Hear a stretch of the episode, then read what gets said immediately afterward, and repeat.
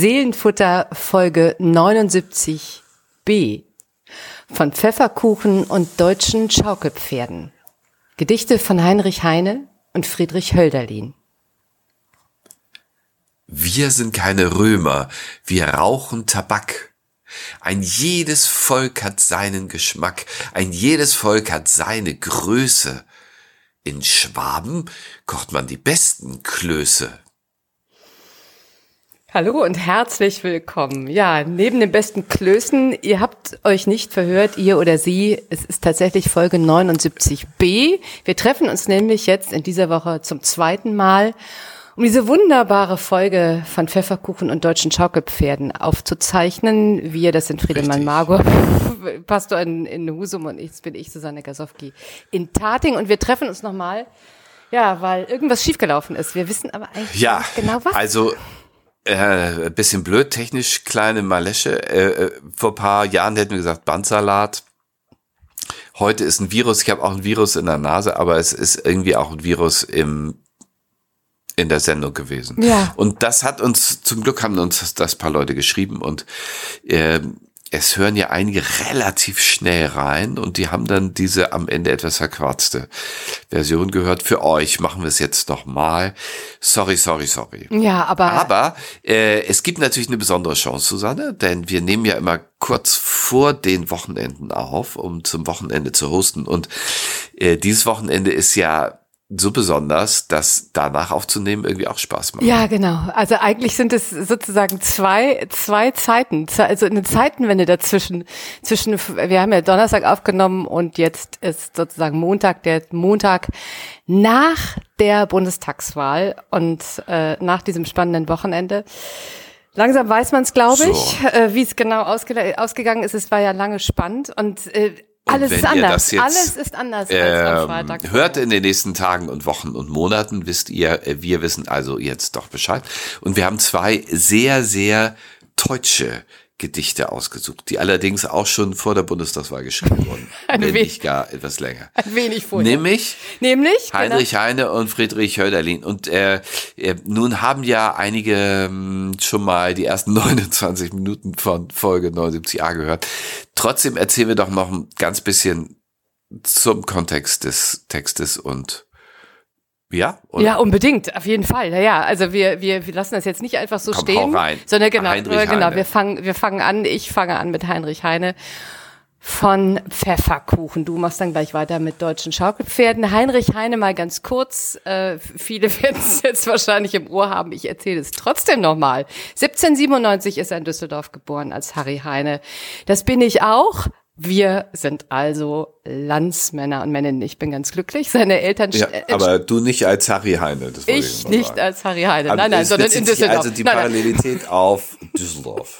Definitiv. Genau, der Ort. Der Ort unserer Geburt ist der gleiche. Und äh, ich habe ihn auch wirklich früh verehrt, muss man sagen. Als Rheinländerin kommt man doch früh in Berührung mit Heinrich Heine. Seine Eltern entstammten bedeutenden jüdischen Familien. Das haben wir auch schon erzählt. Äh, 1814 hat er dann das Lyzeum ohne Abschluss verlassen. Und 1817 hat er seine ersten Gedichte veröffentlicht. Er hat früh, früh angefangen zu dichten. Seine Eltern fanden das nicht so besonders äh, berauschend, haben die dann erstmal Jura studieren lassen in Berlin und ähm, in Bonn und in Göttingen. Und dann hat er angefangen oder ist, hat er eine große Reise gemacht, wie so viele tatsächlich damals, waren ja sehr, sehr viele ähm, unterwegs. Er ist quer durch Europa gereist und hat dann 1830 seine Reisebilder veröffentlicht, kleine äh, Reisegeschichten und wurde auf einen Schlag berühmt. Heinrich Heine war ein Star, ist dann 1831 als Korrespondent nach Paris gegangen, hat sie alle dort erlebt, die man so erleben konnte. Victor Hugo, Alexandre Dumas, Karl Marx hat ihn besucht, hat ihn tief beeindruckt und er wurde Held einer ganzen Schriftstellergeneration.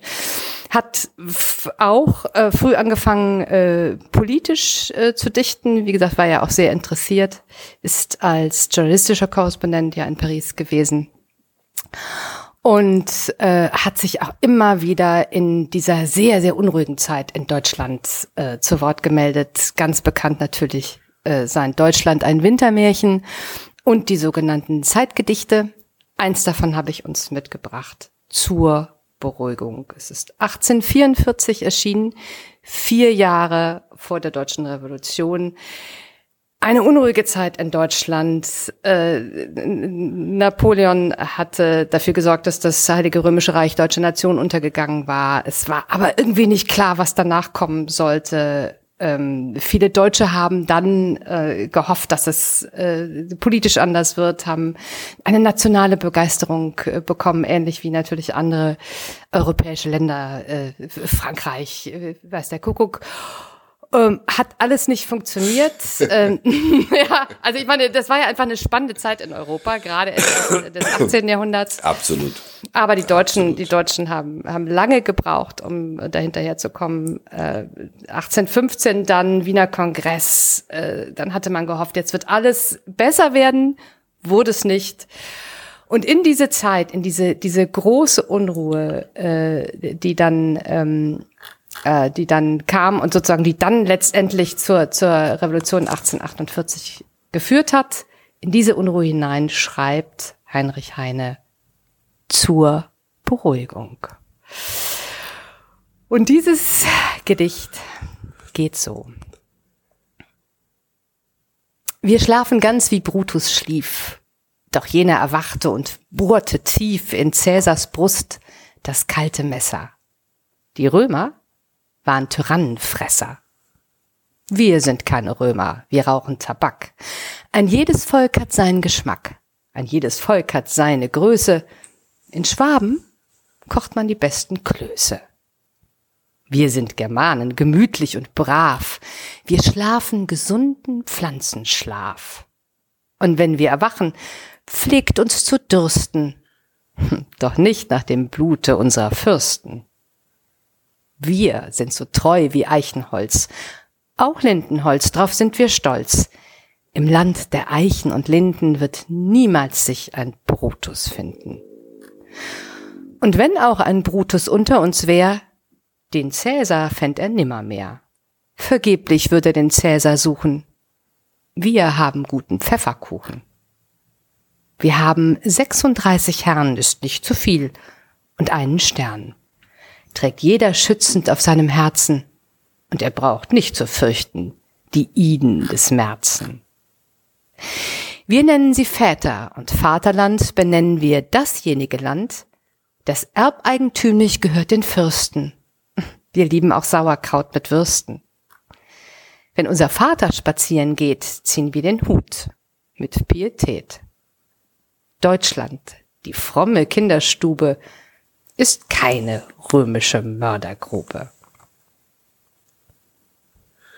Heinrich Heine. Ach, ja, der Heinrich Heine. Wir haben ja, äh, Susanne, so manches Gedicht von ihm schon gehabt, auch so tolle Liebeslyrik. Mhm. Aber dieses verschmitzt ironisch, das ist schon herrlich. Ja, ja. Das ist, äh, das hat so eine Leichtigkeit und so ein, äh, so ein Spiel, aber es ist ja ein, ein knallernster Hintergrund. Ein knallernst, ja, ja. Und die Ironie war ja auch tatsächlich die Möglichkeit, sich äh, vor der Zensur zu drücken. Äh, also ich, das ist ein beliebtes Stilmittel gewesen damals, auch gerade noch unter Napoleon, um sich so ein bisschen politisch äußern zu können, ohne äh, gleich einkassiert zu werden. Und das hat er natürlich hier auf die Spitze getrieben, finde ich auch. Er hat das, äh, es klingt fast so ein bisschen ähm, wie, ich sag mal fast so knapp 100 Jahre später Kästner oder Tucholsky, ja, also ganz modern finde ich. Äh, auch wenn natürlich äh, die Zeit und das Sujet auch äh, nicht ganz so modern ist, aber diese Ironie und dieser Wortwitz, den, den finde ich ziemlich äh, zeitlos. Der ist herrlich. Der ist herrlich. Der ist herrlich. Ja. Und äh, jede Strophe, äh, fast jede Strophe äh, hat ja so einen Abgesang, äh, äh der sich über das gemütliche deutsche ähm, äh, Futterverhalten irgendwie. Ja, genau. Beömmelt, ne? Also die Klöße genau. und die Pfefferkuchen und Sauerkraut mit Würsten und so. Also äh, man könnte ja auch mal einen Aufstand wagen, aber eigentlich äh, ist mit, mit Pfeife und, äh, und Mehlklößen eigentlich alles gesagt, oder? ja, genau, ganz genau. Und die, und äh, ich es ist halt ganz schön, dieses, dieses Römerbild, das er am äh, Anfang aufmacht, äh, die, die, die Römer, die wirklich politisch aktiv waren, die, die sich äh, äh, durchaus auch auf die Straße stellten, die ihre Tyrannen ermordeten. Großes äh, Tor Babo damals äh, auch auf den Plätzen. Und hier in Schwaben kocht man die besten Klöße und setzt sich dann lieber noch mal ein bisschen gemütlich hin. Klar, das nimmt er auf die auf die Spitze. Ich finde den Vergleich ähm, zieht er wirklich schön durch. Also das ist, das hat er, das macht er wirklich sehr, sehr, sehr elegant äh, und zeigt auch immer, wo ähm, äh, wo es dann brenzlig wird. Und schön finde ich auch die Strophe. Und wenn auch ein Brutus unter uns wäre, den Cäsar, ja. den fände er nimmer mehr. Ja? Genau, das die geht ja auch. Auch da, ne? Es geht auch umgekehrt. Auch, genau. auch die sind, genau, auch da ist nur noch Mittelmaß. Ja, Also da gibt's keine Tyrannen. Da gibt's einfach nur, nur, nur Fürsten, die denken, auch komm, war immer schon so, wird immer so bleiben. Lass mich jetzt mal wieder ein bisschen was, essen oder trinken. Ja. Also das Mittel der Wahl, ich finde, das äh, muss ja nochmal gesagt werden, also den äh, Cäsar da zu erdolchen, äh, ist natürlich nur eine, nur eine lyrische Figur. Natürlich. Aber es ist ein vorrevolutionärer Text, äh, in dem ging's zur Sache und äh, die Tyrannen mussten beiseite geschafft werden und das ging nicht mit der Raute-Geste, glaube ich. So, ne? das, äh, äh, äh, insofern äh, wählt er das schon sehr gekonnt aus, äh, wenngleich irgendwie nun gut, aber auch die französische Revolution ist ja nicht gerade zimperlich äh, äh umgegangen, äh, richtig, ja. Also richtig. da auch, aber, also aber ist jetzt auch kein krasses Vorbild. Also nein, nein, das insofern, äh, da müssen wir ja immer sozusagen den historischen Bogen schlagen und sagen, äh, dass oder? Naja, natürlich. Also ist, ist das, ist jetzt nicht, Aufruf zur Gewalttat. Das ist nicht nein, das, nein, ist nein, ist es, ist es nicht wirklich, aber es ist schon ein Aufruf dazu, sich mal hinzustellen und zu überlegen, was man hier eigentlich macht und was man will. Und zur Not eben vielleicht auch mal lauter werden. Ja, also es ist kein, es ist auch kein. Und auch was riskieren. Und auch was riskieren, genau. Es ist kein, kein Deckmann, das ist nicht, es ist nicht das Mittelmaß. Das hatten wir lange genug. Äh, das ist relativ klar, sondern es ist der Aufruf, sich zu profilieren. Und eigentlich auch, äh, es richtet sich eigentlich auch an beide. Ja, also diese Ironie geht, geht ja zum einen ironisch um äh, mit den mit den Deutschen als äh, die Beherrschten, aber eben auch äh, ironisch um mit den Herrschern. Also beide haben sich ja irgendwie offensichtlich in ihren Ecken ganz gemütlich gemacht. Ähm, und da da haut er schon rein und sagt jetzt ist aber hier auch mal langsam, aber sicher Schluss. Ja. Ja. Äh, wo ist die, wo ist der Widerstand? Wo ist äh, das Aufbegehren? Wo ist der Mut? Wo ist der Mut, genau. So, das sind, äh, und, und das könnte, das könnte er auch sozusagen scharf schnitzen, aber er macht es hier so ganz elegant mit so. Äh, das macht er ja, wie gesagt, also die, diese Form wählt er ja auch, äh, weil er weiß, dass, dass es gab ja auch durch, es war, war jetzt nicht ganz so einfach, äh, seine, seine Meinung einfach so zu äußern. Also er musste schon ein Mittel wählen, mit dem er auch abgedruckt und gehört wird, also auch wirklich viel gelesen wird. Äh, das muss ja auch unter die Leute gehen und die, die Heine kannten, wussten natürlich, was er eigentlich damit nicht mit, mit sagen wollte. Das hat er einfach sehr elegant gemacht. Ja. Hat er schön gemacht und ähm, es ist eben, finde ich, erst in zweiter Linie eine, eine Fürstenkritik, sondern in erster Linie ja, eine äh, Bürgerbeschimpfung, eine Publikumsbeschimpfung, dass äh, die Leute irgendwie nicht aus dem Quark kommen, sondern äh, Quarkkuchen essen.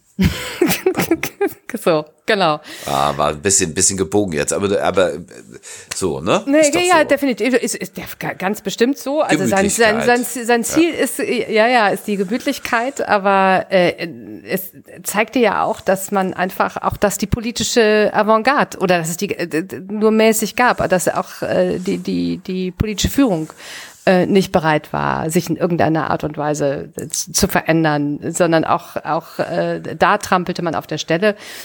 Klar sagt er, also wer was will, der muss auch was einfordern. Aber auf der anderen Seite auch, es gibt ja auch diejenigen, die die Reformen durchaus hätten machen können. Ich sage nur 1815, das hätte so nicht enden müssen. Und so kriegen beide das, beide ihr Fett weg. Das finde ich. 1815, äh, die Historikerin spricht, das ist ja. Das ist der ähm, Wiener Kongress. Davor, ja, genau. Äh, Wiener genau. Kongress, also äh, eigentlich der, der politische Rückschritt. Es wäre die Chance gewesen. Es wäre die Chance gewesen, Napoleon war, war besiegt. Es wäre die Chance gewesen, Europa nochmal neu zu, zu sortieren. Und tatsächlich auch, Heilige Römische Reich, wie gesagt, war untergegangen. auch Deutschland in irgendeiner Art und Weise neu zu profilieren. Wollte man nicht. Man wollte lieber wieder Ja, zurück zu Sauerkraut Genau. und Pfefferkuchen. Und weil wir jetzt, Susanne, ähm, die Gunst der Stunde haben, dass wir auf eine äh, ge, auf einen gewählten Bundestag schon raufgucken können. Ähm, so vieles ist anders von 1844, aber diese äh, Frage nach dem Aufbruch, nach dem politischen Mut, nach dem Rücken gerade machen und auch was wollen, das ist schon, ich glaube, das ist schon ein gutes Stichwort, auch für das, was gerade in der Luft ist. Mut zeigen wäre das Stichwort gewesen. Das ähm, war ja sozusagen auch das, was äh, die ganze Zeit in diesem, in diesem Wahlkampf so ein bisschen hochgekocht ist. Wie wird das werden? Gibt es eine Wende oder liegt die Wende in der Luft oder nicht? Und äh, ja, wenn man sich jetzt mal die Ergebnisse anschaut, es ist ja äh, so richtige, so echte Sieger gibt es nicht. Ja, es ist alles so ein bisschen mittelhoch tief. Äh, die Volksparteien haben sich äh, auf so ein kleineres Niveau eingeschwungen und man wird mal, man wird mal abwarten müssen, was daraus äh, daraus wird, ob die Wende wirklich kommt, ob äh, ob wir das Naja, Ruder rumreißen, oder? äh, wie auch immer, es gibt ja so ein paar Möglichkeiten, nur äh, eigentlich sagen doch die politisch Verantwortlichen, äh, es kommen richtig wichtige Jahre auf uns. Ja, natürlich. Äh, Und es ist ziemlich egal, welche Farbe da ist und wie sie nachher rauskommen. Die, äh, die Frage ist, haben die, die dann die Regierung bilden, äh, die Power, ähm, wirklich gute Flöcke einzuschlagen und nicht ähm, sich bei Sauerkraut und Pfefferkuchen Oh. Äh, sozusagen sich selbst zu beruhigen. Rauswurschteln, rum, dieser- ja, genau, rumwurschteln kann man jetzt nicht mehr. Das ist so. Also das ist vor allem raus, rauswürschteln. Rauswürsch- rauswürschteln geht nicht. Ich habe Ja. ich hab dazu ein äh, Bibelwort äh, gesucht und gefunden, weil das ja immer unsere äh, kleine geistliche Aufgabe ist, äh, den Gedichten, die wir raussuchen, ein Bibelwort zur Seite zu stellen. Und ich habe es gefunden beim Apostel Paulus, äh, äh, weil es doch dieses Heine-Gedicht ein großartiges Freiheitsgedicht ist. Und diesen Freiheitsgedanken hat Paulus gegriffen im zweiten Korintherbrief, Kapitel 3, Vers 17, wo der Geist Gottes ist, da ist Freiheit. Also ihm geht es unbedingt um die Freiheit, um die innere Freiheit, aus der eine äußere Freiheit wächst. Und das passiert für Paulus äh, im Glauben. Und das ist nicht trivial, weil es ja tausend Ziele geben könnte, äh, äh, auf Gott zu vertrauen. Aber dass das in die Freiheit führt, das ist schon großartig. Ja, ja, ja. Und das passt natürlich auch ganz wunderbar zu dieser Zeit und diesem Geist von Heine. Das ist genau das, was er sich wünscht. Freiheit raus aus den alten äh, Zuständen und den alten Ständen und hinein in ein, in eine neue, ähm, ja, mit Gott vertrauen wahrscheinlich, mit im Vertrauen auf Gott, in eine neue Freiheit, in eine neue Zeit. Schön, das passt sehr gut. Liest du uns nochmal Heinrich Heine? Heinrich Heine, sehr gerne zur Beruhigung. Wir schlafen ganz wie Brutus schlief. Doch jener erwachte und bohrte tief in Cäsars Brust das kalte Messer. Die Römer waren Tyrannenfresser. Wir sind keine Römer, wir rauchen Tabak. Ein jedes Volk hat seinen Geschmack.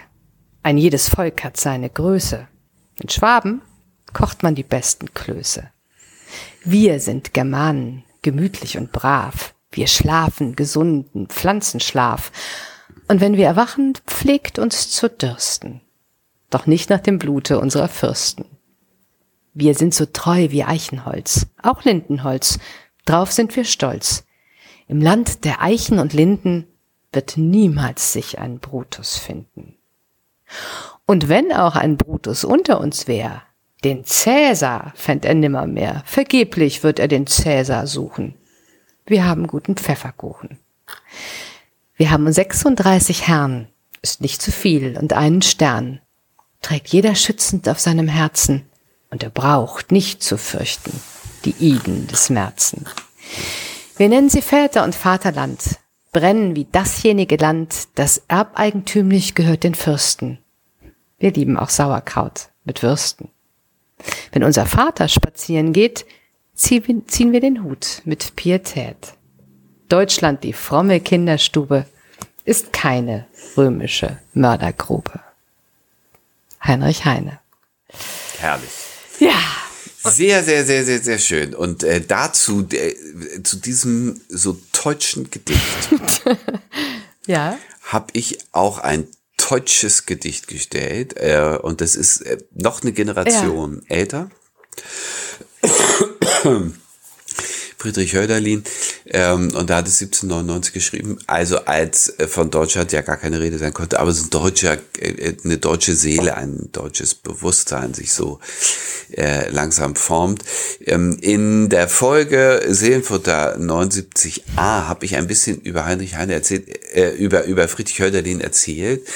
Wenn ich das jetzt auch tue, ähm, Susanne, damit du wach bleibst, ich werde zwei Fehler einflechten und du musst nachher sagen. Au ja. Okay, Okay, okay, super. wollen wir dann mal sehen, wollen wir mal sehen. Also, ähm, ich halte mich da auch kurz, aber 1770 einfach, das, äh, dass wir es ein bisschen einordnen können. Äh, In Laufen am Neckar geboren, 1843 in Tübingen, gestorben Friedrich Hölderlin, ähm, äh, der so unglaublich gedichtet hat, äh, aus dem großen Schatz der Antike und der, äh, der, der griechischen Gedanken und Götterwelt geschöpft hat und so faszinierend und so, wie ich finde, postmodern geschrieben hat, dass es eigentlich gar keinen vergleichbaren gibt. Die zweite Hälfte seines Lebens hat er ähm, äh, komplett zurückgezogen leben müssen in einem Turmzimmer in Tübingen, nachdem er äh, zwangsbehandelt wurde in äh, Psychiatrien, würden wir das heute nennen, äh, ist er dann 36 Jahre in diesem Turmzimmer gewesen. Äh, meine Güte. Also ein, ein Geist, der irgendwie zu groß war für diese Welt und an dem Leben und an dem Denken und an allem zerbrochen ist.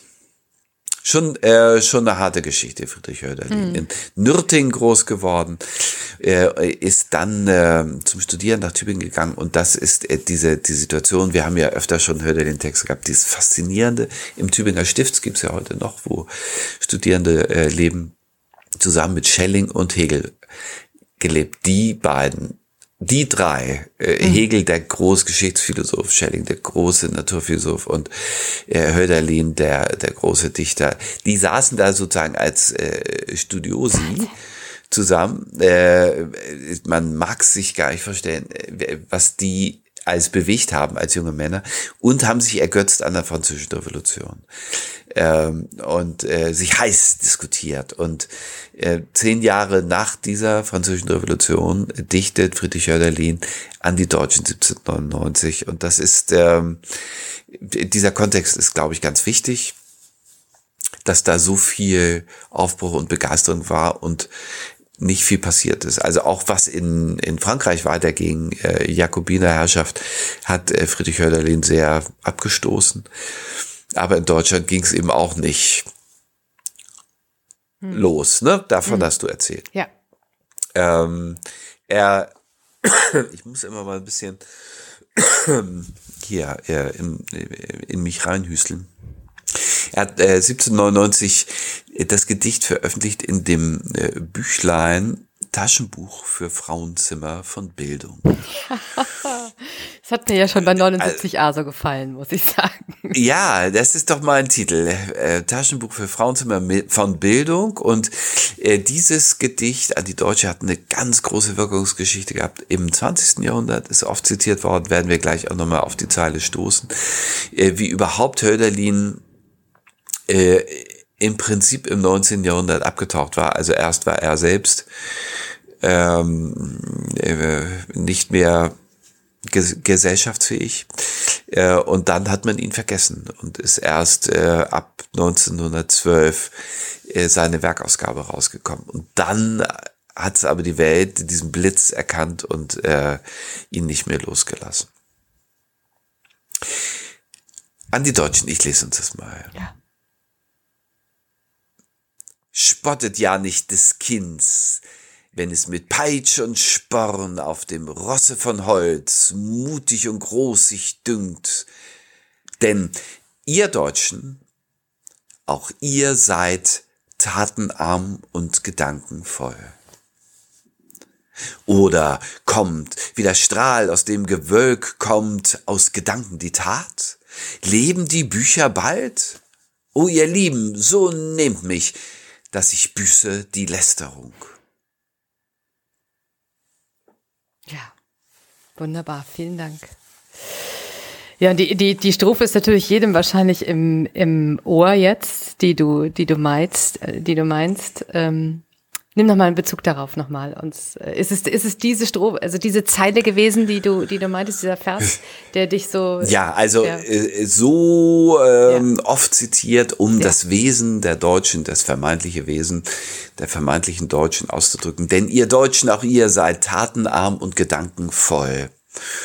Und ich finde es einfach eine, also ich will es historisch gar nicht äh, bewerten müssen, kann ich auch gar nicht, aber ich finde dieses Bild schon sehr stark, also wie das Kind auf dem Holzpferd sitzt und wer weiß, was von sich denkt, und die Peitsche und die Sporen, äh, so, ne? Äh, aber da ist nichts, da ist keine Tat und es ist einfach nur viel Wind, viel Gedanken. Und dieses, ähm, dieses Dilemma, äh, das sehen wir schon häufig in, in wichtigen äh, geschichtlichen Zusammenhängen, ähm, dass zu, zu viel im Kopf ist und zu wenig auf die Straße kommt oder äh, zu wenig Umsetzung ist. Das fand ich einfach großartig zusammengestellt. Also in der zweiten Strophe ironisiert er das ja nochmal. Äh, leben die Bücher bald und kommen Gedanken, kommen aus Gedanken die Tat. Fragezeichen, Fragezeichen, Fragezeichen.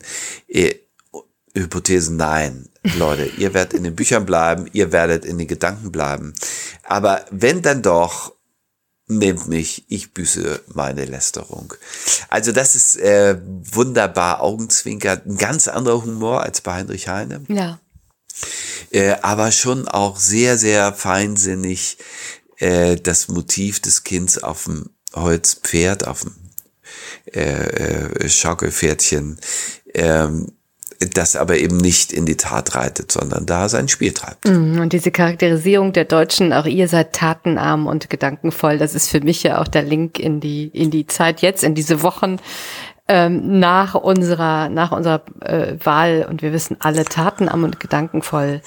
Das reicht jetzt nicht, ja, das, ähm, da muss jetzt was kommen aus Gedanken, die Tat, Ja. leben, die Bücher bald, ja, leben, lebt jetzt verdammte Hacke nochmal das, was, äh, was da auch in diesen ganzen Wahlprogrammen geschrieben steht.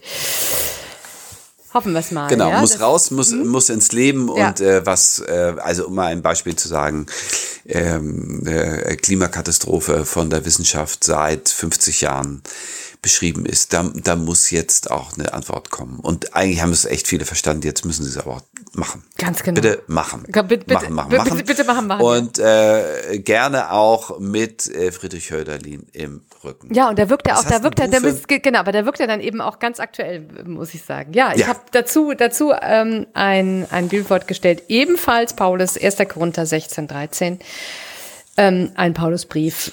Und darin heißt es, wachet, steht im Glauben, seid mutig und seid stark. Das ist sozusagen die Parole jetzt. Wachet, steht im Glauben, seid mutig und seid stark. Versteckt euch nicht. Ähm, es, es, jetzt kommt es wirklich darauf an, ja, dass man, ähm, dass man ut- mutig ist, dass man stark ist, dass man die Probleme äh, anpackt. Und äh, das, da ist es dann im Prinzip wurscht, ja, wer da vorne steht. Eigentlich ist die Agenda muss klar sein. Eigentlich ist klar, was jetzt gefordert ist. Und das war auch bei, übrigens bei Hölderlin und bei Heine relativ klar. Ähm, also so konnte es auch in, so dieser, in diesem Rumgewurschtel konnte es nicht weitergehen, in diesem Ständ, in dieser Ständestaatlichkeit konnte es nicht weitergehen. Es war, es musste eine neue Zeit anbrechen. Das war bei Hö- Hölderlin schon so Ende des 19. Jahrhunderts ganz dringend dann Mitte, ähm, äh, also Ende des 18. Jahrhunderts ganz dringend dann Mitte des 19. Jahrhunderts bei Heine. Und jetzt sind wir eigentlich auch in, in Zeiten, wo es, äh, wo es kein weiter so geben kann, ja. Also Grüße nach Berlin, mutig und stark. Mhm. Mutig und stark. Äh, äh, dürfen Sie gerne äh, zu, und, und wir als Bürgerinnen und Bürger wachsam, mutig und stark und äh, schauen den Leuten auch weiterhin, auch nach dem Wahltag auf die Flossen. damit das alles einen guten Weg nimmt. Und sonst müssen wir nochmal Bescheid geben. Genau, dann machen wir eben noch mal ein paar Seelenfutter Denn hinterher. zum Glück leben wir in anderen Zeiten. Ne? Also äh, ja. Hölderlin und äh, Heine sind für ihren Mut, äh, also die haben mit ihrem Leben gespielt und mindestens mit ihrer Gesundheit und mit ihrer Freiheit. Die haben echt was riskiert, und, ja. Äh, und äh, wir dürfen einfach so zur Wahl gehen und dürfen uns äußern und äh, dürfen sogar Podcasten und sowas alles machen und äh, leben in einem unglaublich privilegierten und freien äh, Leben. So, dann wollen wir auch unsere Verantwortung dafür. Und das, das bedenken wir nochmal, wenn du uns jetzt nochmal an die Deutschen äh, vorliest. Das haben wir dann nochmal im Kopf. Amen, Amen. Amen genau. Ich habe einen kleinen, kleinen Predigton eben gehabt, aber sorry. Also, jetzt nochmal, Friedrich Hölderlin, an die Deutschen. Spottet ja nicht des Kinds, wenn es mit Peitsch und Sporn auf dem Rosse von Holz mutig und groß sich düngt. Denn ihr Deutschen, auch ihr seid tatenarm und gedankenvoll. Oder kommt, wie der Strahl aus dem Gewölk, kommt aus Gedanken die Tat? Leben die Bücher bald? O ihr Lieben, so nehmt mich, dass ich büße die Lästerung. Ja, wunderbar. Vielen das Dank. War Seelenfutter. Seelenfutter 79b. Wir wünschen dir alle gute Besserung, äh, Friedemann. Es klingt wirklich so. Ich will hoffen, dass äh, dann bei, bei der 80, hoffentlich auch nicht 80a, sondern Folge 80, wir alle nee, wieder nee, gesund nee, beieinander sind. Und äh, so soll es sein. Wir äh, nehmen ja zum wieder. Glück immer äh, äh, immer auf äh, weit voneinander getrennt, so dass keine Coronaviren und auch sonst nichts. Ne? Genau. Also ich werde gesund sein auf jeden Fall. Ich freue mich so und Mal. ich äh, und ich auch und ich hoffe, es klappt jetzt alles hier mit der Technik. Es ist eben so, äh, Susanne, wir sind kein Profis und machen es so. Einfach so und dann passiert mal was. Aber seid uns nicht böse. Äh, hört euch die 80 an äh, kommende Woche und ähm, schreibt uns seelenfutter.kirche-husum.de. Wir freuen uns Wir freuen uns sehr. Macht's gut. Bis dann. Tschüss. Tschüss.